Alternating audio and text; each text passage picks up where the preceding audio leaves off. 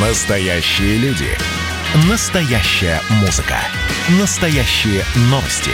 Радио «Комсомольская правда». Радио про настоящее.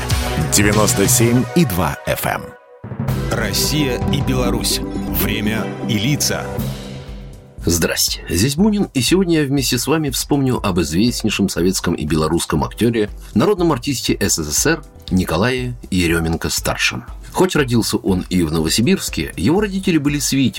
Здесь же он делал свои первые шаги на театральных подмостках и 10 лет проработал в драматическом театре имени Якуба Колоса.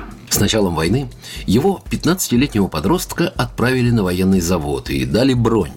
Но он мечтал защищать родину наравне со взрослыми и рвался на фронт. Еременко удалось добыть справку, что он якобы на три года старше, и его отправили на курсы младших лейтенантов. Затем был фронт, окружение и плен, откуда он попытался бежать. Его схватили, отправили в штрафной лагерь Ляуфен, где снова побег и снова плен. Освободили его и других узников лагеря американцы, а потом, возвращаясь домой, он чуть не оказался расстрелянным уже нашими.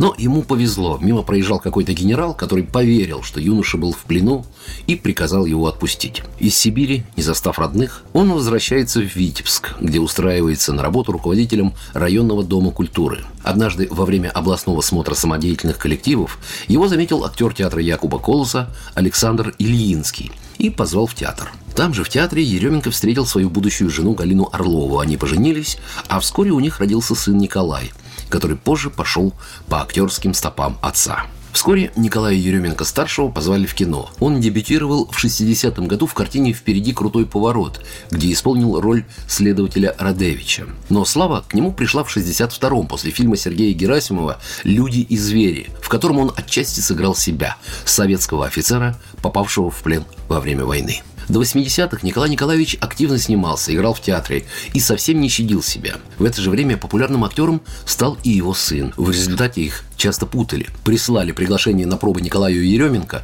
шел старший, а оказывалось, что звали младшего. Были и курьезы. Однажды к Еременко отцу на улице подошла поклонница и похвалила его за то, как он молодо выглядит в картине «Красное и черное», в которой снялся Еременко сын. И вот чтобы раз и навсегда прекратить путаницу, актеры Еременко решили называться старший и младший. Ну, так и писали потом в титрах кинофильмам. 90-е дались Еременко тяжело. Когда прекратил существовать СССР, для артиста это стало личной драмой. Два инфаркта – вот цена, которую он заплатил за то, что ему пришлось видеть крушение Союза и всех тех ценностей, за которые он был готов отдать жизнь. Умер Николай Еременко-старший 30 июня 2000-го в результате сердечного приступа. Меньше чем через год в Боткинской больнице из-за инсульта скончается Николай Еременко-младший. Его похоронят рядом с отцом в Минске.